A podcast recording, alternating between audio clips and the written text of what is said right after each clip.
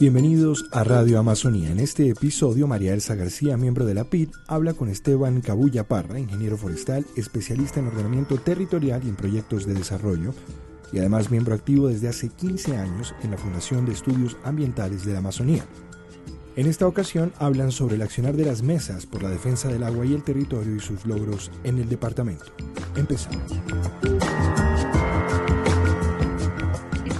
Tardes. Muy buenas tardes, mi nombre es Esteban Cabulla Parra, soy ingeniero forestal, especialista en ordenamiento territorial y proyectos de desarrollo. Eh, hemos tenido una actividad en las organizaciones ambientales desde Fundación de Estudios Ambientales de la Amazonia, la que represento hace 15 años, y desde ahí empezamos a liderar procesos de clubes defensores del agua en, centros educativos y nos eh, sumamos a la estrategia de muchos colectivos locales juntas de acción comunal, comerciantes.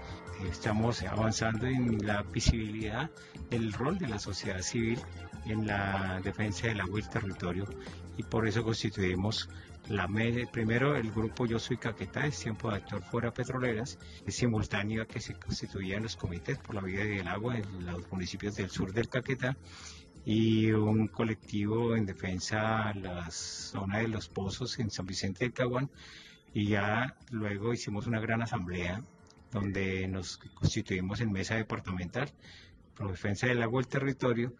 para poder hacer sonora la voz de toda la ciudadanía del departamento de Caquetá y acompañar la creación de las mesas municipales en defensa del agua y territorio y los comités por la vida del agua que tienen sus autonomías, sus dinámicas propias, pero por supuesto todos estamos sintonizados en la importancia y el rol del agua en nuestra región, que es el epicentro realmente de la sustentabilidad de las personas. Cuéntanos un poquito cómo ha sido esa dinámica que se ha venido dando en torno a las mesas por la defensa del agua y el territorio en los diferentes municipios del departamento del Caquetá. Hay muchos factores que la han hecho muy valiosa. Creo que uno de ellos es poder actuar en ellas sin pretensiones individuales, sino colectivas, en donde se han logrado conjugar posturas de diferentes tendencias académicas, sociales incluso políticas. Hemos logrado generar al interior de estas mesas un autocontrol social de tal manera que nadie caiga en la tentación de querer sesgar la postura social de esta mesa. Dar suerte que tenemos en ellas, eh, se integran concejales a plenitud de todos los municipios, los diputados del departamento del Caquetá, algunos funcionarios que abiertamente se han incorporado. La Universidad de la Amazonia está conectada con ellas, y las juntas de acción comunal, las organizaciones sociales, Cortosat, la Federación de Juntas, los medios de comunicación independientes. Creo que eso le ha permitido a la mesa departamental tener una fuerza muy grande pero sobre todo porque las señales de la naturaleza no podríamos seguir dejándolas pasar sencillamente en un registro oficial de alguna institución sin nosotros como sociedad civil tomar partidos en esa situación. Y por eh, esas circunstancias por eso las mesas eh, la mesa por defensa del agua y territorio empezó a también hacer la primera marcha carnaval en el 2 de junio del año 2000 16 em, movilizamos más de 40 mil personas en una simultánea en los 16 municipios, algo que ningún fenómeno social había logrado en el departamento del Caquetá que a pesar de las presiones nunca llegó a ser estigmatizado porque era de un sesgo de alguna circunstancia local o condiciones de violencia, que en ese momento, por supuesto, había una influencia muy fuerte todavía de los grupos armados, pero que se consolidó y en ese momento eh, parte del clamor era, por supuesto, la negación a una Amazonia extractivista Creemos que esa es una premisa que se ha mantenido y asimismo convocamos la marcha carnaval de este año, donde pudimos eh, lograr ponerle unos elementos adicionales de cultura, artísticos, de comparsa, para que se vea un festival realmente como lo que es, como un elemento de integración de la gente, de la familia, de la academia y de los grupos sociales, étnicos, en fin. Este año tuvimos ya varias líneas de compromiso una que es deshonroso para el primer lugar de deforestación. Por supuesto, rechazar el modelo extractivista de todos los niveles y cerrarle el paso a la deforestación con la denuncia social desde cada uno de los rincones del departamento, pero además con el autocontrol, porque entendemos que la deforestación no es un fenómeno de un pequeño productor usuario del bosque, sino que hay unas presiones de gente que está interesada en fraccionar nuestro territorio caqueteño vienen por 5.000, 6.000, 10.000 hectáreas y el campesino, el líder ambiental local, termina simplemente observador de una situación muy compleja. Y por eso ese mandato contra la deforestación, por supuesto que fue un mandato ciudadano que se incorporó a esa segunda marcha carnaval de este año. Y el otro elemento en el que se incorporó, por supuesto, el tema del extractivismo, los 44 bloques petroleros, esa actividad que ya es rechazada ambientalmente en todo el mundo y que siendo Caquetá y la Amazonia el lugar donde se protocoliza todos los convenios internacionales ambientales de cambio climático, de objetivos de desarrollo sostenible y demás, pues no es posible que seamos tan antagónicos de, por un lado, querer cumplir esas metas de tener incluso el parque natural más grande del planeta y la biodiversidad del banco germoplasma más valioso y a la vez jugarle a un proceso extractivista que definitivamente descuaja la selva, las condiciones étnicas y el, sustento alimentario de la gente. Y el otro elemento que ya entró también y no creíamos que nunca que iba a entrar a la Amazonia el tema de las hidroeléctricas, un departamento con ya tres hidroeléctricas licenciadas y hay conocimiento de cinco trámites adicionales porque por alguna razón el Huila despertó un poco tarde, pero despertó, cerró las filas de los impactos que le causó la hidroeléctrica del Quimbo y habían inversionistas ya con más de 12 licencias para hacer hidroeléctricas en el departamento del Huila y como no encontraron eco, como lograron encontrar unas fuerzas vivas y una sociedad civil unida en el Huila,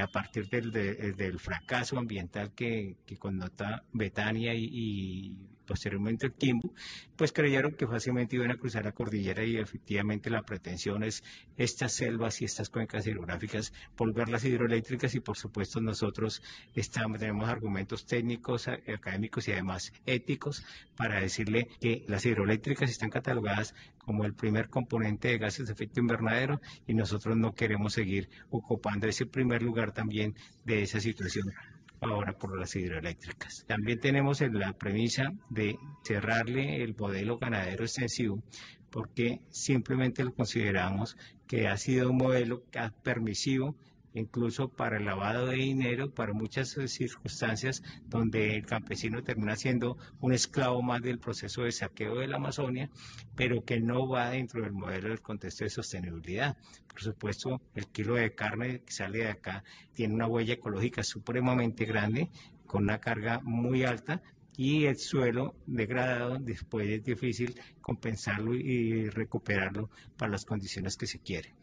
Otro elemento en el que nosotros hemos levantado la bandera es hacer un caqueta libre de mercurio. Ya hay estudios de la misma Universidad de la Amazonia, de la Universidad de Cartagena, de la Universidad de Manizales,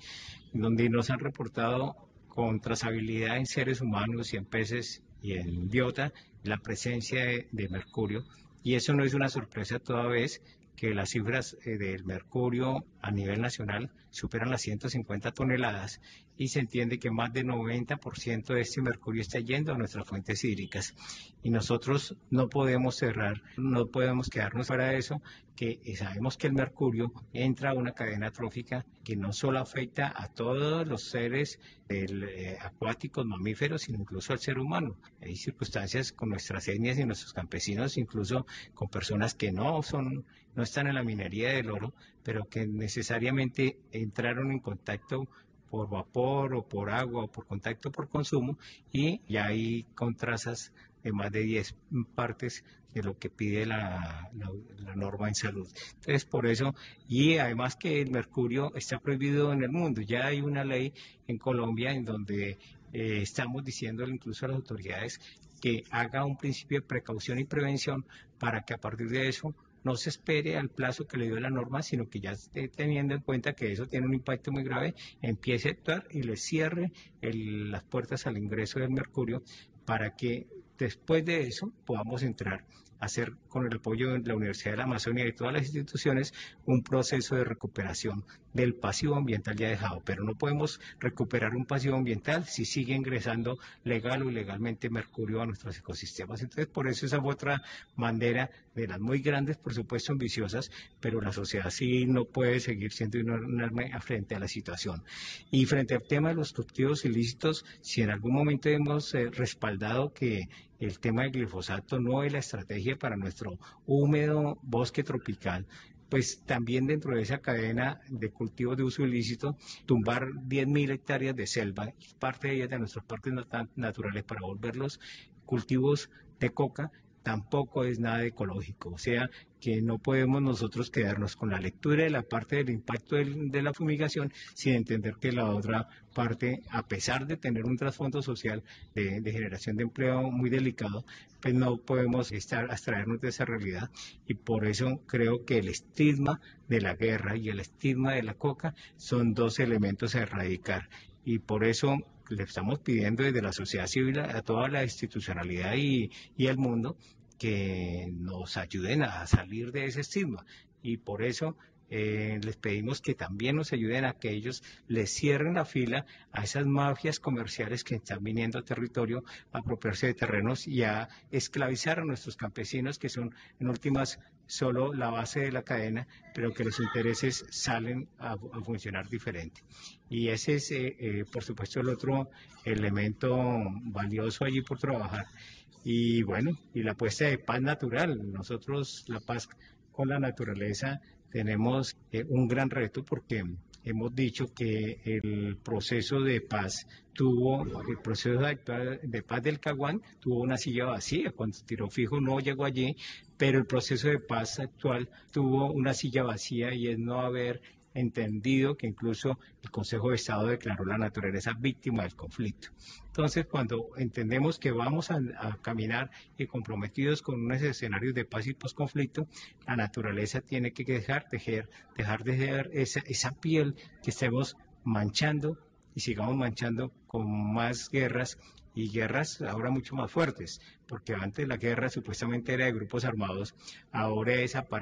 usando los aparatos del Estado para seguir eh, sacudiendo nuestro ecosistema y pues eh, cuando nosotros tenemos lectura de licencias en proceso y otorgadas para minería y para petroleras,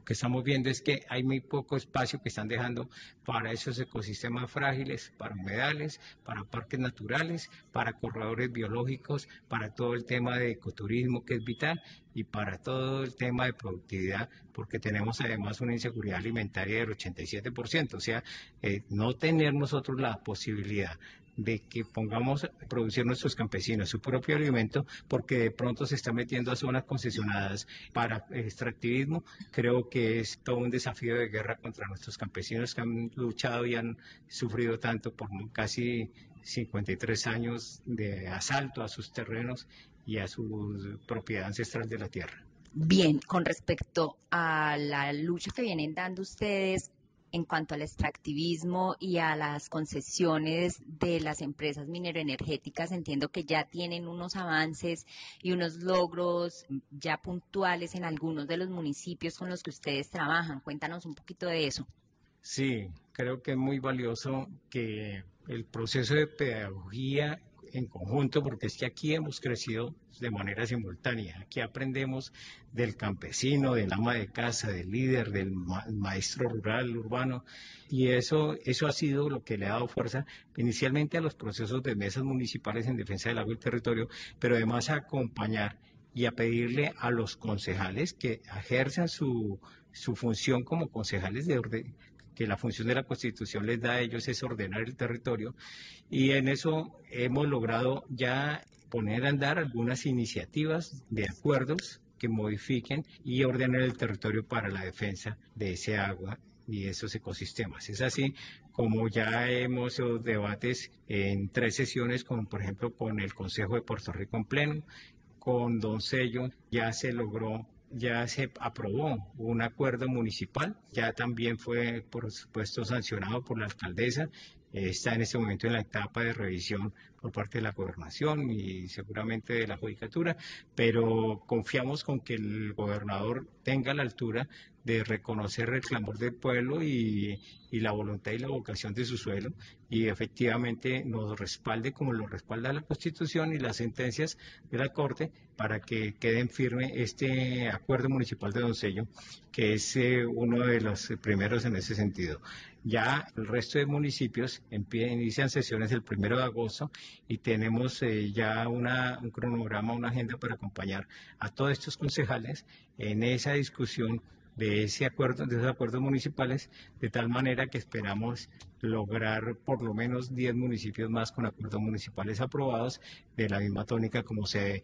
hizo en Doncello, pero también como se había acompañado a más de 10 municipios del sur del Huila, que son limítrofes, colindantes de nosotros, que son parte de nuestra reserva forestal de la Amazonia por el lado occidental de la cordillera oriental y que por supuesto eh, nos une el conector del agua y seguimos avanzando en eso. También, por supuesto, los procesos de consulta popular de Doncello sigue en su etapa de, ya, ya, ya se recolectaron las firmas y ya está en proceso de aprobación también. El de Paujil ya recibió también el respaldo de la registraduría. Las firmas fueron revisadas y ya estamos esperando que nos fijen fecha para consulta en Paujil y seguimos acompañando los procesos. Se han tenido eh, algunas reuniones académicas para ver si esto pudiéramos hacerlo a nivel departamental de manera fuerte, o sea, una iniciativa de ordenanza. Y creo que hay un buen ambiente en la Asamblea pero mientras las cosas se dan, eh, sabemos que la Constitución le da autonomía a los municipios y tenemos clarísimo el respaldo que desde ese sentido las mismas Cortes eh, nos han dado a la participación ciudadana, a la autonomía del territorio y por supuesto al blindaje del agua como elemento esencial. Y más ahora nos está respaldando que mm, para el viaje del presidente de la República en París, él lleva dentro de su maleta ya eh, firmado y sancionada la ley que respaldó la Carta de París de Cambio Climático y es así como que, como que le agrega todavía un elemento de más fortaleza de cuál es la pertinencia que tenemos en ese sentido. Y pues adicional a eso, la Universidad de la Amazonia incorporó en su elemento de la Oficina de Paz la, la, constitución de un modelo de desarrollo humano sostenible y con toda pertinencia entendemos o que somos sostenibles y amazónicos o que nos la jugamos porque las tierras se vendan a multinacionales y se genere un modelo que realmente no sea generador de empleo y de dignidad de vida para la gente. Ya alcanzados estos logros en algunos de los municipios que obviamente redundan en el bienestar de la sociedad y de la naturaleza, ¿cuáles son esas proyecciones que ustedes tienen como mesa departamental de la defensa del agua y el territorio en el corto y el mediano plazo? queremos seguir acompañando. Tenemos la, la, expectativa de que mm, varias de las estrategias intergubernamentales que se han dado en territorio cada vez se acerquen mucho más a nuestro compromiso social. Es así como hemos presentado los diferentes lineamientos en la estrategia interagencial de la burbuja ambiental. Hay unos puntos en los que ya vamos avanzando con acuerdo. Hay otros que seguramente dará un tiempo de espera, pero nosotros tenemos la firmeza y la paciencia de sociedad civil de seguir adelante en ese proceso. El blindar el tema de mercurio, ya estamos haciendo la socialización de ese decreto ley que prohíbe la comercialización y transporte de mercurio en el territorio nacional. Y por supuesto queremos, estamos diciendo y enviando el mensaje para todas las instituciones y el gobierno nacional que el ejemplo y la prueba piloto de esa norma, que es, un, que es parte de la cumbre de cambio climático, eh, se haga desde la Amazonia, eh, desde todas las fronteras, y, eh, o sea, la migración de mercurio que hacen desde el interior hacia la Amazonia, pero también el que entra desde las fronteras para acá. Creo que eso permitirá avanzar también en ese proceso y, bueno, seguir consolidándonos como el movimiento social más valioso, más importante, más legítimo de todo el Caquetá, porque entendemos que eh, no podemos quedarnos con una circunstancia que se ha leído parcialmente. hay gente que dice que la selva se está cayendo porque ya no está la FARC que la cuide, pero creo que es la responsabilidad colectiva de la sociedad civil la que precisamente en un movimiento social fuerte como la Mesa en Defensa del Agua del Territorio, la que va a permitir que ese proceso no sea tan devastador como se está dando en este momento. Es asombroso que solo San Vicente del Caguán en seis meses se haya descumbrado 18 mil hectáreas de selva para convertirlas en en proyecciones de coca y, y, en pretensiones más de mercado especulativo de la tierra. Entonces, que frente a eso eh, no podemos nosotros creer que el escenario de paz simplemente es la credencial para que la selva de la Amazonia se desaparezca. Esteban, muchísimas gracias por acompañarnos, muchísimas gracias por contarnos un poco más del trabajo que ustedes hacen y esperamos tenerte en una nueva oportunidad. Bueno, María, a ti eh, esperamos también seguir compartiendo esta es una plataforma abierta, no solo para las organizaciones locales, para la dirigencia y para la sociedad civil local, sino todos los que de corazón y compromiso realmente quieran esta región amazónica y se quieran sumar a esta causa que es de todos.